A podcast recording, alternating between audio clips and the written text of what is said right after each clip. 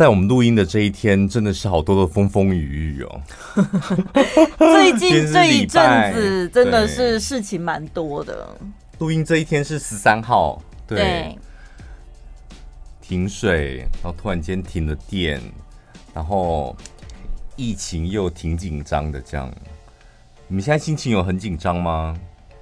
要懂得调试一下自己的心情。可是我们有受到停电的影响吗？呃，它是分区的，所以你可能现在没有感受到，待会回到家，你家就是一片黑，有可能。但有可能，哦，幸好我有那个 Vana Living 的蜡烛。冷气呢？我害怕的是冷气。你这时候真的会觉得宝拉你好棒哦！你动足先机，我是不是早早我早早就教你们了？裸体，衣服脱掉，躺在地上，地板很冰凉，很舒服，真的，你试试看。看不到，看不到光，看不到东西没有关系，但给我冷气就好。躺地上，真的躺地上。反正没有水可以洗澡，就躺地上。待会我跟你讲，先把什么 iPad 啊，然后手机在公司搞到充饱，因为公司有发电机，能充尽量充，对，就跟以前在公司偷水一样。哦，对哦，我们因为我们是电台，所以有独立的发电机。对，所以我就说现在是已经停了吗？我觉得就是如果真的今天晚上我家没冷气，我就来电台睡了。摸黑，先摸黑洗个澡，然后就赶快来电台睡。好险我自己有办公室，棉被枕头带来就好。对，睡袋啊什么的。对啊，而且办公室还蛮宽敞的。对啊，有那个窗帘嘛，拉起来就好了。你不会，我不像你全裸睡，我没有关系，被别人看到。没，我睡觉的脸，我很在意被人家看到，哎，跟身体没关系，是睡觉的脸。我说你的脸要遮住，但你身体全裸被人家看到没有关系。好坦荡荡的人生哦。不是，你想想看，你在比如说你搭飞机或者是搭高铁的时候，睡觉的脸被一些陌生人看到，你不觉得很害羞吗？我还好，但是我我有时候睡觉，我不是那种会打呼的人，但是我不知道，因为可能我鼻子过敏，他就三不五时来的时候就会睡觉会有呼声，我觉得那是蛮丢脸的。嗯，对，你有吗？你有吗？你敢讲吗？我在家里会，但是我不知道我出外会不会、欸。这样你是自己吓到自己的吗？会吓到啊，通常会发出声音。你那是睡眠呼吸中止症吧？感觉要断气了。通常会发出声音，就是在你还很浅眠，正准备要进入熟睡状态、半梦半醒之间的时候，嗯、然后你脑袋可能开始有一些做梦的感觉了。然后你突然就会发出一些梦里面的声音，好像喝，我好像是喝酒那种，喝到一定程度，然后想睡的时候，那时候是铁定会打呼。哦，因为有一次我跟同事出差嘛，然后就住在外地这样，然后隔天起来他就跟我讲说：“哎，昨天跟你睡了一晚之后，我真的觉得就是你平易近人多了。”什么意思？他说。因为我毕竟我本人就是私底下是走偶包比较路 比较重的路线，然后说私底下你反而私底下偶包重，对，莫名其妙。私底下是偶包比较重，他说跟我睡了一觉之后，他说听到半夜我在打呼，他觉得很亲近。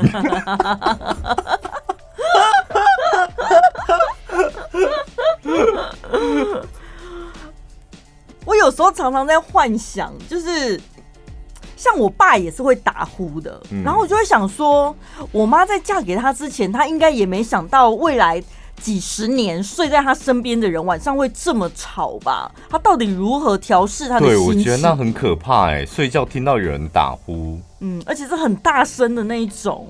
有一次呢，我们去韩国员工旅游，然后我们是四个男生 住一栋，就你们也住的那一间，这样，嗯、那叫民宿是不是？就有客厅，有有一个房间这样，嗯嗯、然后有一天下午，我们真的玩太累，就想我提议回去睡个午觉，然后大家就没有睡在床上，就是直接睡在客厅的地板上。四个男生那一起打呼，真他妈的有够可怕！交响乐团呢？因为每个人的音色打呼的音色不一样，有些人是。他三不时就出现这种声音，然后有些人就是狗狗比较正常的就是狗这样，然后 然后我自己被我自己吓到是，我会突然间这样说到一半，哼，什么？有吗？你们有这样子过吗？就突然间睡睡的，就发出一个声音，然后吓到别人也吓到自己，这样好可怕。然后我们四个人后来没有办法睡午觉，是因为我们互相把对方吓醒。你们女生睡觉都不会打呼吗？女生有时候也会发出，也会嘛，对不对？也会也会。那到底是什么哈？那到底是做梦还是说打呼？还是就是我已经不止一次被我们同事发现，我睡着就发出 就那种丢成鸭的声音哎。我跟你讲，以前在学校午休的时候也会啊，而且有的人不是常常会脚抖了一下，然后整个桌子都在晃，有没有？我觉得那也很丢脸。睡到那个有点像是尿尿嘎铃顺那种，就是突然间就丢了一下这样。长大还是会啊，我在家里躺在床上，有时候也是脚会突然踢一下的，然后就自己把自己吓醒，脚踢一下，然后在家同时又发出嗯，然后就醒过来说：“哎、欸，刚刚是怎么了？”好了，我们聊这些事情，就是希望你们能够平平安安的，轻松一点。嗯，就是。越是生活紧张，我们越是懂得要把自己放轻松，嗯，是吧？你现在现在社会氛围已经很紧张了，水电疫情，然后你自己，因为我们都会看新闻，嗯、现在你不划手机吗？你铁滑的，对啊。干嘛？你刚刚在干嘛？股票跌成这样，你为什么一天到晚要传那些东西刺激我啊？难怪你已读不回。为什么你干嘛？你以前都不会关心我买什么股票的，最近猛传一些梗图给我。他只是好笑的梗图，但笑不出来，是不是？不好意思，真的笑不出来。对不起，我没有考虑到当事者的心情。没有，但是。对啊，但现在就会觉得说，想一想，就有一份工作，让你生活至少是稳稳当当的，好像也比较踏实一点吧。对啊，就是那个像像我们那个胖胖啊，他早你知道他今年已经遇到两次了。嗯，他的他们那种主持外场的，就跟许富凯还有陶晶莹开演唱会是一样。嗯，蹦出一个本土的，全部都砍掉这样。对。他们外场的活动就靠主持外场尾声，一爆发一个本土案例，立马 can 哎，嗯，就是立马就是可能接下来两三个月的活动都 can，然后他自己也是安慰自己，就说没有关系，就是健康最重要，嗯，是吧？所以遇到这种重大的事件，我们真的才能够了解到什么叫做感恩、知足、惜福。以前姐妹俩在聊天呐、啊，工作一有一点不顺利的时候啊，动不动挂在嘴边的就是说，后面人真的好机车，我真的好想离职哦什么的，主管都不相信我，我好想离职哦什么的。我想现在想一想都觉得天哪，也太脆弱了吧！为了这种小事情你就想离职？对，我跟你讲，你现在回想起来，就人在幸福安全的环境的时候，你真的就是那边挑三拣四。对啊，现在你是不是想到啊，晚上可以吃一顿好吃的，然后回到家有电有水啊，好幸福哦！然后股票不要再跌了哦，天啊，好幸福哦！机外人没有关系，对，假装没看到就好了。好，我今天跟大家讲，就是其实蛮多听众朋友会问这个问题，就是 尤其是我们有一群听众朋友是那种二十五岁左右的，嗯，那种差不多就是毕业，然后现在正在经历他的第一份工作，嗯，第一份工作我不知道，就是大家可能在做的时候，因为毕竟你一定是公司里面的菜逼吧嘛，对，然后你有很多的委屈跟很多的想象不一样的时候。每天累积一点，累积一点，你就会对工作充满了负能量，然后就会觉得，那我到底还要不要待在这一间公司，或者要不要离职？嗯，我我先讲哈，就讲个题外话，就我觉得市面上真的有太多那种职场的鸡汤文是害死人家。嗯，譬如说呢，离职创业多成功。哇，这个人他离开了一个大公司，自己创业之后实现自己的梦想。还有什么离职回乡种田多快乐？有没有？天下最喜欢 po 这种文章。我们上次拿一个锄头，戴个斗笠这样。他原本是在什么台积电，然后拿一个锄头，戴个斗笠这样，然后露出微笑，阳光洒在脸上这样。我们有一次在闲聊啊，不是问说如果不做广播了，你会想要干嘛？你那时候不是说你觉得卖面线很简单，煮一锅，等下一滴砍一滴砍的喝啊。对，就有一个听众朋友。留言说面线不是你想的这么简单，他就说他身边有朋友就是卖面线的，嗯、好像不到半年吧，修修起来呀，用超会搭吧？因为看筋的东西，如果你控制不了火候，没有一直拉，它真的就是超会搭。而且我最近在看那个市场的那个纪录片呐、啊，因为大部分的不管你是早市还是黄昏市场，其实它大概就那几个小时，嗯、你会觉得他工作时间好像半天而已左右。这样，可是他透过那个纪录片，你才知道说他们其实是忙一整天呢。他前置作业，然后后续的处理等等，其实创业真的很辛苦。以前我读书学校对面的早餐店阿姨跟我很好嘛，嗯，然后呢，我看他卖早餐真的赚很多。读书的时候就开一台红色两门的 B N W，我就觉得哇，好掐呀，这样，哎、好、哦。然后呢，他的早餐就卖到十一点，他那时候就开始洗，七点吧就开始卖，卖到十一点，然后就开始洗锅子，洗完就睡午觉。我想，天哪，每天只要工作这样子，然后就可以赚这么多钱。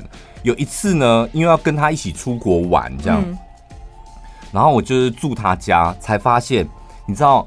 两点半他就准时起来备料，两点半，好早哦。九点上床睡觉，两点半起来备料，就煮洗洗豆子啊，煮豆浆啊，然后开始备，慢慢备，慢慢备，备到五点差不多好的，然后最后再检查一下，六点就开始营业。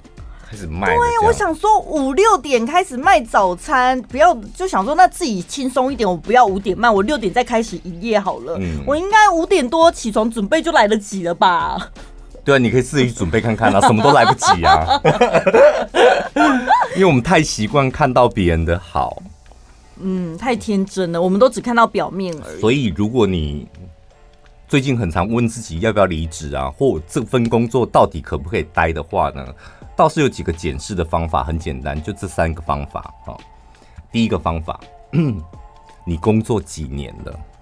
嗯，这份公司，这个公司你已经工作几年了？嗯，一年、两年、三年、十年。如果没有超过三年，你想都不要想离职。离职？你是说刚好现在的这个整个大环境的关系？因为我个人觉得啦，就是。你当初会想要应征这一份工作，一定是他有某一个环节，或是公司的某一个专业，或是目标，你是很喜欢、很向往的吧？嗯，公司环境，或是公司文化等等，或者是你当初可能是图一个，我想要有一个在大公司工作过的经历，广播人有没有？没有，我是说有些人是他想要在他的履历上面留下一个我曾经在某某大公司工作过的这个经历。重点是 重点是经历这两个字，起码要三年。对，一年不算啊！我跟你讲，待不住了。嗯，哪怕只待一年。嗯，所以你你你经历只有一年的，建议你也不要写上去。两年。为什么待两年他会离职呢？为什么？为什么？为什么？就一大堆的为什么。所以你起码要做到三年，然后你才讲说，因为我新的目标。嗯，这时候你讲的话，前公司才会变成你的经历，你讲的话比较可信一点。对。所以如果还没有待满三年，我我个人真的觉得你你这一份工作经验基本上就是零，很可惜。所以先不要去想要不要离职。第二个。问题在哪？你为什么会有这个问题？想要离职？第一个是钱吗？还是人的问题？嗯，然后如果你很清楚哦，我是因为钱的问题，或是因为人，譬如说我个叽叽歪的主管、叽歪的老板、叽歪的同事，人跟钱的问题，你都得要试着自己去去解决看看。不要只有想问题，然后没有付诸行动。钱的问题，那你可以跟你的主管谈看看，嗯，或是跟老板谈看看，行不行是他决定的，但你得要先做做看，谈谈看嘛。对，我希望我的薪水可以到什么样的地步？为什么？我觉得我的能力可以叭叭叭，你起码可以谈谈看嘛。嗯，那人的问题，唉，怎么办？怎么办啊？人人的问题怎么解决啊？我跟你讲，人的问题太多了。我觉得我最佩服的啊，有时候想一想，真的是。我说我为什么我没办法直接跟你们讲的原因，是因为我我曾经呃有有三两三年是离开电台，我就是因为人的关系哦，就是因为这个人我没有办法改变他、撼动他，嗯，所以导致我想说，好，那我就离开。这一个环境，然后因为我觉得人的问题实在是太难解决，对，而且你又打不过他，那只好选择离开战场了。那、嗯、所以他现在如果真的遇到就是人的问题，可是他又未满三年，这是咬牙苦撑。但是你们要记住我的例子哦，君子报仇，三年不晚。对，是吧？对啊，你 maybe 熬三年了，你的能力、专业，你是有机会超过他，有机会可以解决人的问题。maybe 那个时候你就不会想离职了。那时候我是很清楚我自己的能耐跟能力，我是解决不了人的问题。嗯，所以像你讲的第一点，三年是真的最重要。三年就时间限制嘛，然后再来就是发掘问题嘛，就。其实想要离职就这两个问题啊，钱跟人啊。但我觉得钱跟人你都可以试着解决。嗯，等你解决不了，或是你呃没有办法去克服它的时候，你再来想离职的问题嘛。嗯，不要只是想而已。第三个，我觉得要看看公司有没有未来，不是你有没有未来哦，你有没有未来一点都不重要，因为你有没有未来是公司决定要不要留你。你要不要留在这间公司？你是要看公司有没有未来，你懂那个逻辑了吧？再讲得清楚一点可以吗？来，你的反应快跟上来！我我这里有记者来，你你读着看。公司到底有没有未来？所以我的未来是寄托在公司的未来上面。当然，当然，当然，当然。所以不管我再怎么有能力，如果这间公司它就是没有未来了，我待在这里也没有用，你就会卡在大材小用，你也没有的发展。对啊，就是薪水就是这样，位置就这样，发展就这样，舞台就这样。那有些人会觉得可以哦，就是起码我在这环境是舒服的啊。对，虽然没有未来啊，但是我工作起来是挺轻松，对啊，挺轻松的啊。而且搞不好我可以改变公司。就让我来改变公司的未来吧。Maybe 有这样，又开始做梦了，有没有？我真好害怕这种做梦的人。改变公司，改变人，这个是我最害怕听到的。改变这个环境，去你妈的！不要再干这种事了啦！你没有那个能耐，真的。我每次只要听到有人讲说，我真的我想要改变这个环境。你不是说要试试看吗？就先让我来试试看吧，试了才知道。我没有叫你改变环境哦，我是叫你去争取你的薪水，解决人的问题。这环境就是人的问题啊，环境不就是人营造出来的？清醒吧，各位！我个人真的觉得工作唯一的目的就是赚钱，现实一点，自私一点，我觉得有时候反而会让你在。工作的时候比较没有那么多的你知道挂碍，嗯，跟那么多的不开心，因为你很清楚你的目标就是赚钱，赚钱，赚到我应该赚的钱，用我的专业去赚钱，就这样啊。那你如果太多无微不为什么改变公司、改变老板、改变环境、改变这个世界，好了吧？你要不要去选总统啊？太远了，总统都不见得改变得了了，你就是一个小职员而已，你要改变什么啦？还有，如果说你你的年纪的门槛已经超过，譬如说四十，嗯，我真的觉得你得要面对现实。你想想看，如果你四十了，你想要离职，想要转业，都不容易耶，真的非常不容易。你要转什么？嗯。你转过去当助理吗？所以，因为你四十了，差不多也是个中阶主管了吧？对，对不对？然后你主管要转到另外一间公司的主管，另外一间公司为什么要要一个你这个主管？所以他应该要给你主管的薪水吧？嗯，那你为什么会离开前一间公司呢？就是人家对你的考量也会很多，你的风险很大。就是如果你真的中年转职的话，我觉得难度很高啦。就如果你，我觉得除非你是回乡种田，但是请你清醒一件事，你家没有田哦，不好意思。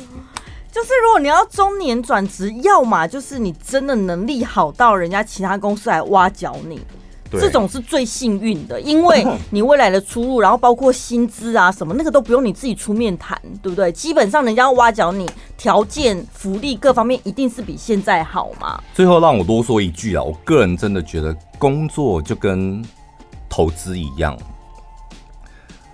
大家一定要记得一件事：我们要懂得享受时间带来的复利成果。投资不就是这样子吗？嗯，时间越久，然后复利滚着滚着滚着滚着，在某一年，但是是在某一年未来的某一年，你发现哇，天哪，我存款变多了。那工作也是，工作你得要享受那个复利带来的成果，那是什么意思？你工作的越久，你一定。应该要越专业，然后呢，你做事情会越来越有效率。效率是什么意思？一件事情以前你要花一天做，现在你花一个小时，你是不是多出了七个小时？对，是你不需要工作或不需要这么用心的待在公司，嗯、这个就复利，或者你可以利用这七个小时再去做其他的事。嗯，这个就是职场上复利的成果，你要懂得去享受这个。那现在可以赚钱的机会这么多。然后你多出来的时间，maybe 你还可以做一点，比如经营你的社群啊，嗯，像我们一样录一下 podcast 啊，做一下其他的事啊，学习其他技能，培养兴趣等等的，是吧？嗯，或者是去做投资，创造自己的第二收入，都蛮好的。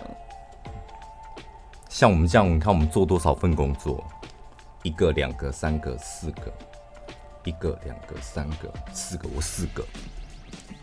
城堡两个，干嘛？所以不要再说什么我赚钱很容易了，我做四个工作，欸，很辛苦。我本来就应该钱比两个工作多啊。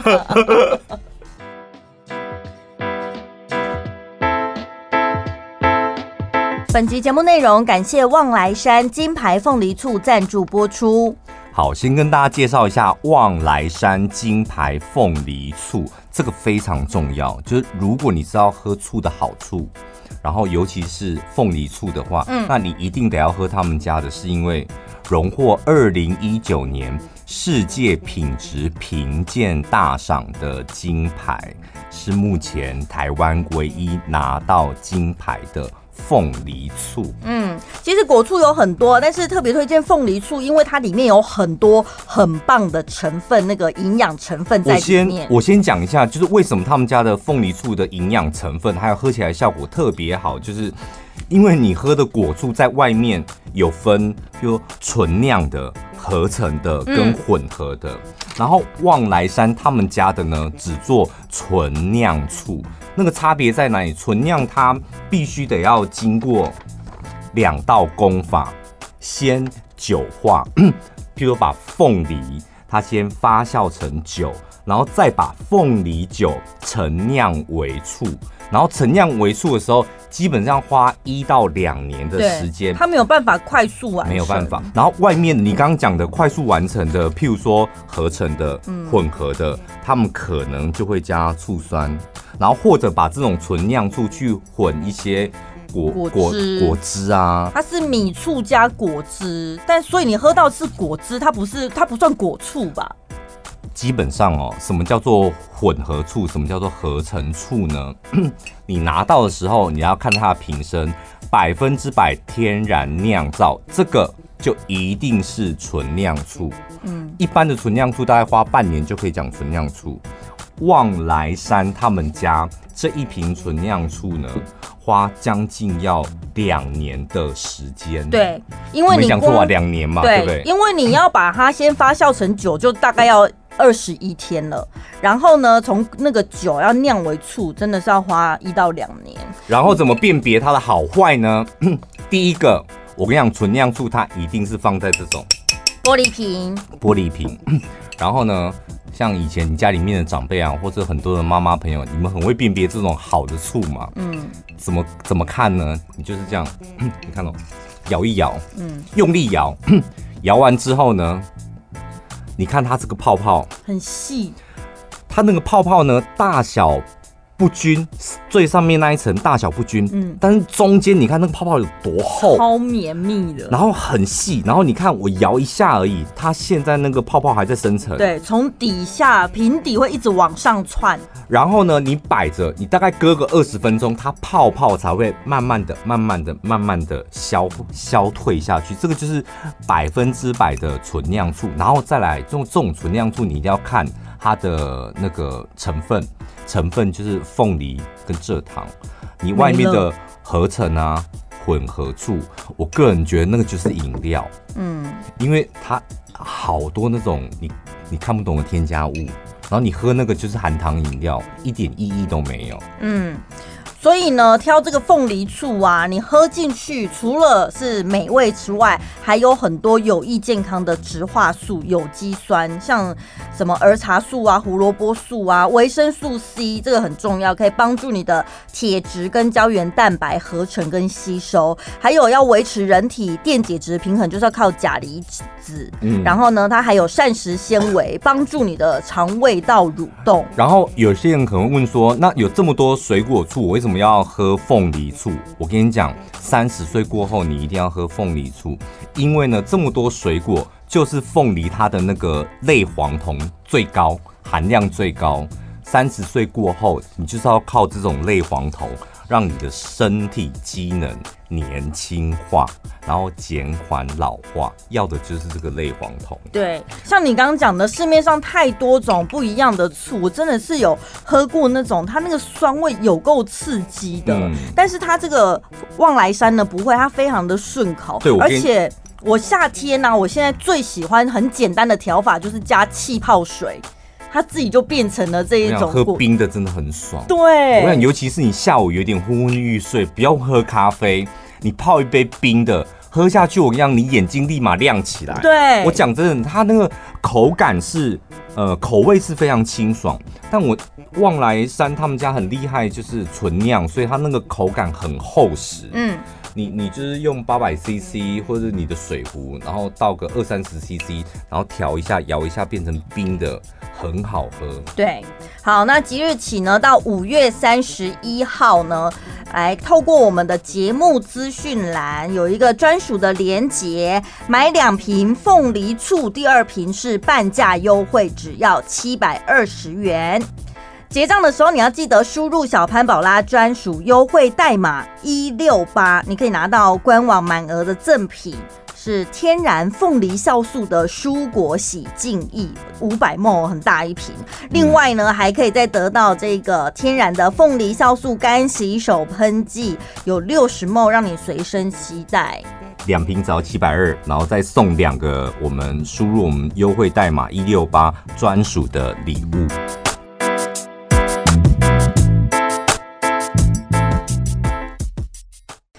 好最近有一个听众朋友说，他准备要离职了，嗯，然后呢，他们公司应该打算要无缝接轨，就是因为他现在正在交接期间，但是。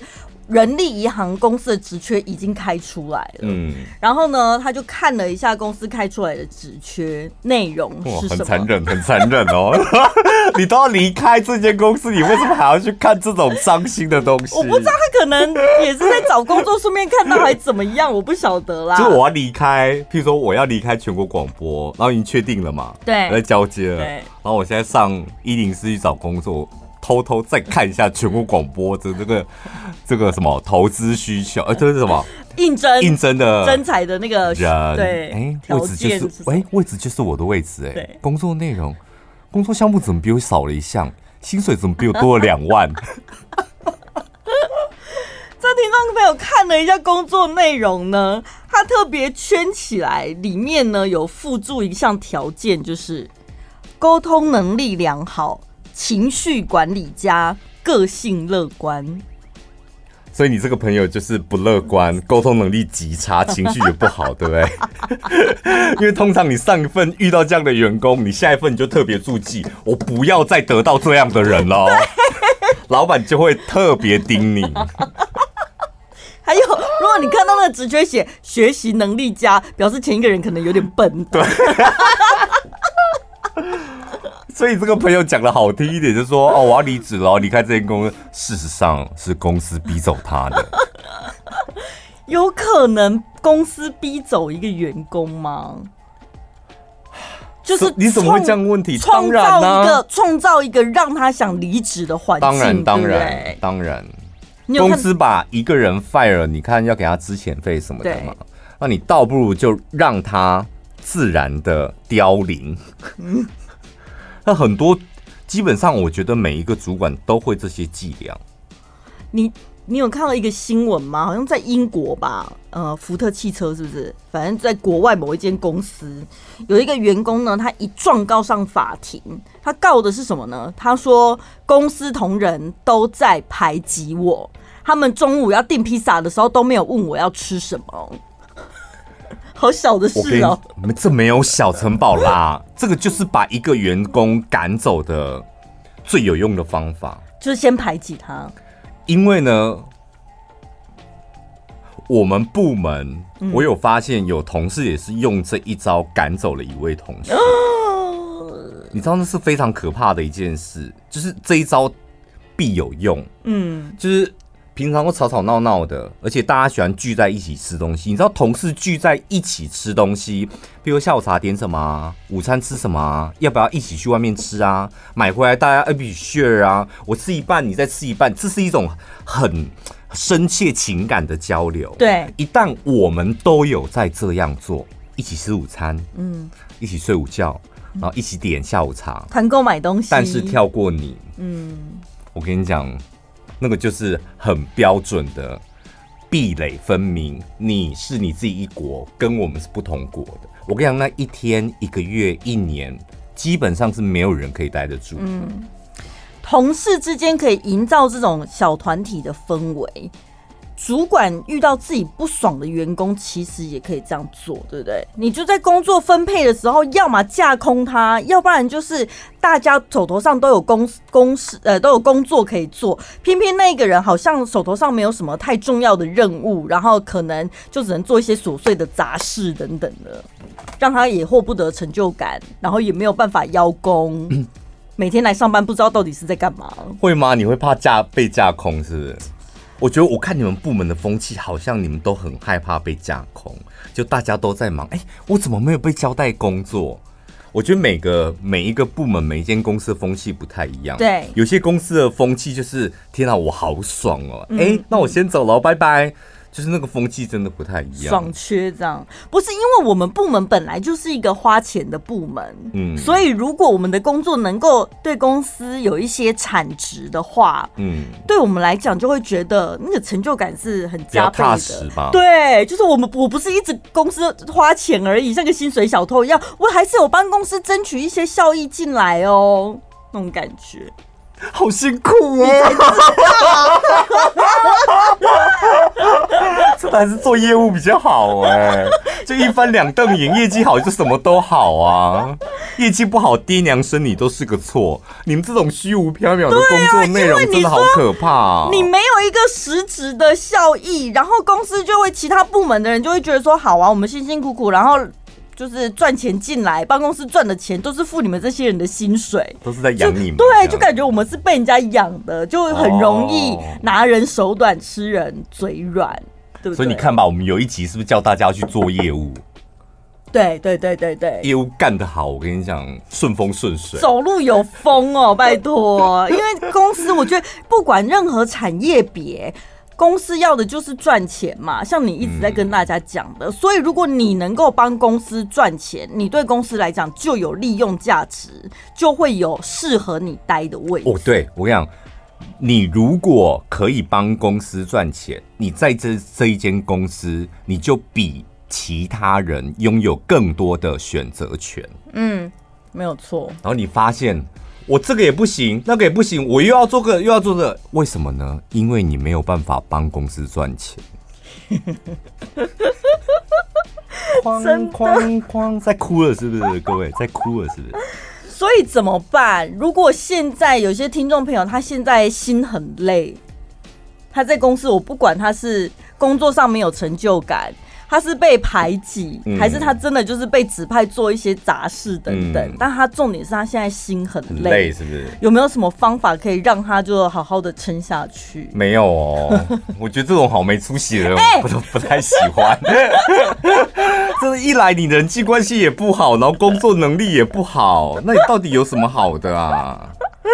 然后这时候还要就是心很累，还要寻求我们这种主持人给你力量。但人活着不就是得要有一份工作，让自己求温饱吗？对啊，而且你自己讲的，每一间公司一定会有一些冗员呐。我哪知道我刚好就是那个冗员，可是我心又好累。冗员没有资格心累哦，不好意思。哎、欸，拜托你工作，哎、欸，你领的钱跟别人一样多，然后你又是冗员，你已经比别人轻松了，你还心累，你没资格。气死我了！冗员凭什么争取这么多福利呀、啊？哎、真的有很多那种会计或人事工作的听众朋友就会分享，因为他们很清楚公司每一个人薪水领多少，每个月业绩拉了多少。有时候看到某些人明明就很混，但是可能自己碍于公司制度的原因，你就看到每个月还是爽爽领薪水，心里真的是很过意不去、欸，哎，那口气真的吞不下去。啊，为什么他很混，他又可以领很多薪？有的是自己公司制度的问题啊，哦哦、制度对不对？那个就像你讲的，是你没有办法能，谁叫你去当会计？那你就赶快转去他那个部门。你你你也在阿空哎、欸，你就明明看到哎、欸，他有点混哎、欸、哎、欸，可是因为公司制度是比较有利于他这个工作，所以他一样可以做领高薪，但还不赶快跳槽，是吧？而且只有会计人员可以看清楚。譬如说薪资，然后公司制度，然后还有个人表现这种，嗯，我们一般人我们哪看得到？啊？我们看不到啊，对啊，所以我就说他们，你赶快跟小珍讲啦。怎么啦？我被他们偷看别人薪水这么多年了。什么？你觉得他要转转怎么转部门吗？调职务这样的？我，我跟你保证，他绝对没有那个胆，他只会碎嘴别人说，哇，你看。他工作也混混的啊，表现也没有特别好，可是薪水你看比我多这么多。那你戴总，你既然觉得他是一个好机会，那你为什么不争取去那个机会呢？你因为你知道你去那边你也赚不了这个钱，你也过不去，是吧？是很现实的啊。你好残忍哦！你讲话一定要这么残酷、这么直接吗？等下，残酷跟直接是一件事，但是你觉得我我是歪理吗？嗯，不要得令吧。我如果是我的话，我会就是套用我之前曾经讲过的，就是你只抱怨，然后却不想办法解决，那你就是活该。对啊，为什么你讲这就不残忍？我就残忍。我觉得没有，我觉得抱怨然后不解决，那真他妈是活该。可是你你讲的这个例子是。他的抱怨是有凭有据，我觉得已经不算是抱怨了，嗯，因为他看到历历在目嘛。嗯、你说薪薪资、工作表现、工作能力，然后再来公司制度，嗯，所以是对于这个人他的那个薪水啊待遇是比较好的。他看到这个机会，就是在那个职位上面是，对，他还不去争取，你不觉得就是有点可惜了吗？那为什么不敢争取？就是回过头，他觉得他的能力可能还不及这个位置。要么你就是争取说你想要去做那个职缺，要不然你就勇敢的提出说，老板，我在我的工作岗位上，我发现我们的制度有一个很大的漏洞，对不对？千万不行啊！不行啊！不行吗？我真的奉劝收音机旁边所有的 假狼逃楼的人。真的千万不要干这种事。为什么我帮公司的制度抓出漏洞？你是谁？你是谁？你告诉我你是谁？你现在一个月薪水多少？三百万吗？等一下，那为什么那种廉政公署，或者是抓到人家那些有一些贪污啊，或者是 A，因为他是公他是公务人员啊，他是廉政公署啊。他是监察院呐、啊，你只是个小职员。你的工作，你今天来面试工作，城堡公司面试你来是当晚安一六八的主持人。等一下，那之前有那个什么口罩国家队，他们偷偷装了两条生产线的那个，不也是他们工厂的人去检举的吗？那叫踢爆，踢爆跟检举，然后跟跟你直接去跟老板说，老板，我觉得公司制度这样不对，我要给你给个建议，是完完全全是，所以他只敢用踢爆的啊，匿名检举啊。所以怎样要诉诸媒体是不是？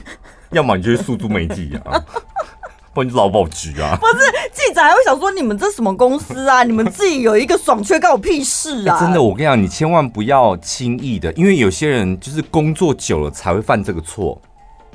要么就是工作经验非常不足，嗯，要么就是工作太久，对自己的自信心太多了，会犯这种错误。就觉得我跟你讲，公司这个制度不对，嗯，然后所以我要给老板建议，老板，我跟你讲，你这样制度，我跟你讲，对他不公平，对我也不公平，然后图利了某些人。其实你讲这话在打脸老板吗？老板进公司的时候你在干嘛？就这个公司制度，老板会不清楚吗？那老板为什么允许这个制度这样做？为什么？那搞不好他真的是我老板阿大吗？我脑子不好吗？你在说我脑子不好吗？哈？我跟你讲，这有太多太多点点塔塔的很多层面要层面，真的不就是不是那种条条框框，然后你纠一个错改一个错字这么简单的问题而已。尤其是公司的制度，好难哦。所以既然觉得很难，就不要提。我觉得我自己啦，有几个方法，心累的时候，但是你又必须得继续做这份工作。第一件事情就是停止比较。你不要再去看别人了，你就是专注在自己的身上。我如何再把我的工作能力提升，或是再把我的工作做到最好？你只有把自己强化，让别人呃得到别人的肯定，老板的肯定等等，你心情会好过一点。这非常好。我跟你讲，你真的要改掉跟别人比较。然后你当你想跟别人比较，你就是告诉自己，我跟自己比较。对对。比如，你想想去年的今天，你你人是怎么样？然后再来就很现实的嘛，把你的步子拿出来啊，网银打开啊。去年这个时候我赚多少钱？今年我赚多少钱？就你跟自己比较，这比较实际。嗯、对哦，赚的多，哎，表示我今年进步了嘛？嗯、是吗？嗯，跟别人比较一点意义都没有。再来第二个就是抽掉灵魂。如果你常常遇到挫折是在于人的问题的话，你就想清楚，这只是一份工作，你只是为了讨口饭吃，不要再对那一些人，再对那些讨厌鬼付出感情。你们有没有发现，陈宝拉已经被我说服了？某一集，某一集，他告诉大家说，当你工作心很累的时候，请你们想想看，工作就是打麻将，抱着那种心情。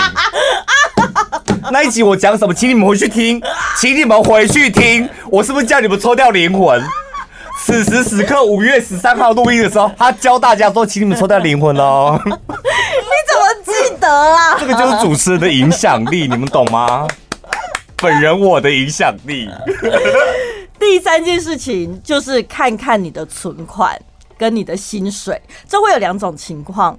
第一种呢，就是天哪，这么少，算了，停止抱怨，我继续努力工作。嗯。第二个状况就是啊。薪水这么高，好啦，不要抱怨了，我还是继续做吧。对我，我真的很建议大家常常看自己的存款。嗯，因为你看，我跟你讲，自己的存款啊，你这个网银一打开，那个就是实话，大实话啊。譬如说，你薪水这么少。然后钱赚的这么少，你到底现在在抱怨什么？对，你还在管到公司制度去？你想太多了吧？然后你薪水很多，你反倒是回过头，maybe 你可以肯定你自己。嗯，然后你当你很玻璃心的时候，你就肯定自己一下嘛。我一定是工作表现的还不错，然后自己的努力也还不错，得到的回报，你看这数字就反映给我。没错。希望大家疫情很严峻，在职场上面不要再给自己这么多的低气压了，好不好？嗯、打起精神来。今天呢，这一位听众朋友的留言，我不晓得你有没有看到。我个人告白的那个，他发光了。对，你也你他发光，然后你现在在发春，是不是？你平常主持节目，你这么有声音表情就好了。对。我就是那一种有人告白就会高潮的人。这位听众朋友叫做 Blue Peel or Red Peel，他说：“宝拉，我爱你。”而且他是小鲜肉哎。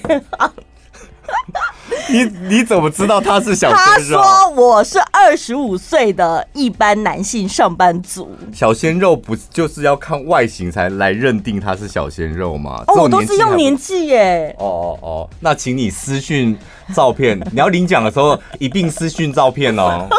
宝拉看过 OK 才会发发奖那个奖品奖品给你。自从听百灵果知道小潘宝拉后，就爱上了这个节目，也推荐给同事听。真心觉得宝拉是我的菜，个性和声音都太可爱了，每次听都感到害羞，不知不觉沉浸在宝拉甜美的声线中。我觉得他是真心爱我。他是真心的，尤其有一集宝拉在说自己屎在滚的那一段，让我觉得实在太可爱了，真的不是刻意在吹捧。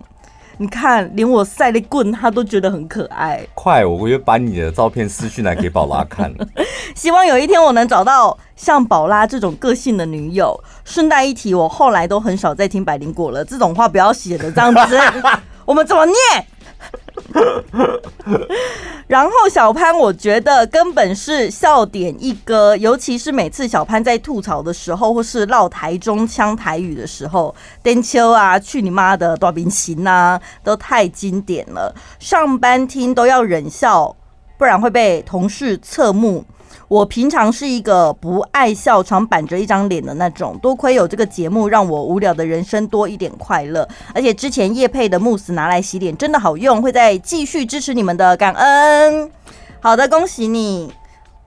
希望你可以私讯你的姓名、电话、地址，我们会把礼物 寄送给你。姓名、电话、地址、照片，你是忘了？姓名好，小潘坚持的话，那你就姓名、电话、地址、照片，我会、欸、可以吗？姐姐，姐姐可以吗？就是年纪稍微长你一点点的。你可以顺便私讯告诉我啊，不可以，算了，我们礼物就不送了。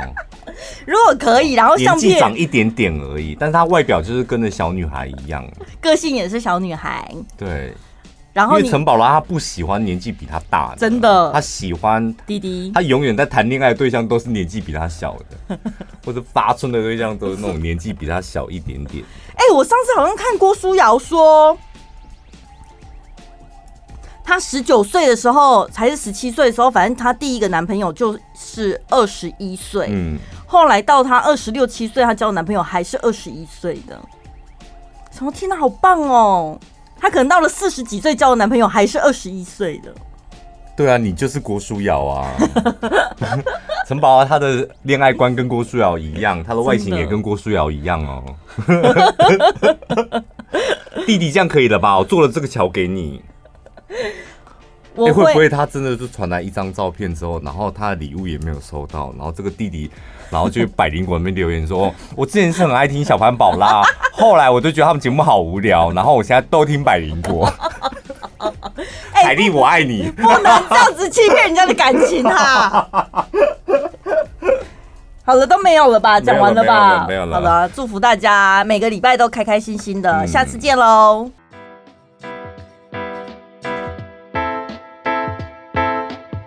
二十年前，高家阿嬷借由自己的经验，把一块一块的台湾白萝卜按照顺序放入瓮里，撒上海盐，没有添加任何防腐剂，坚持古法，人工反复腌压翻晒。在今年五月开瓮的高家老菜脯，黑的出油，黑的发金，这才是真正的老菜脯。即日起，凡购买高家老菜包系列商品满两千九百元，结账输入小潘宝拉专属折扣码一六八，整笔订单再折四百元。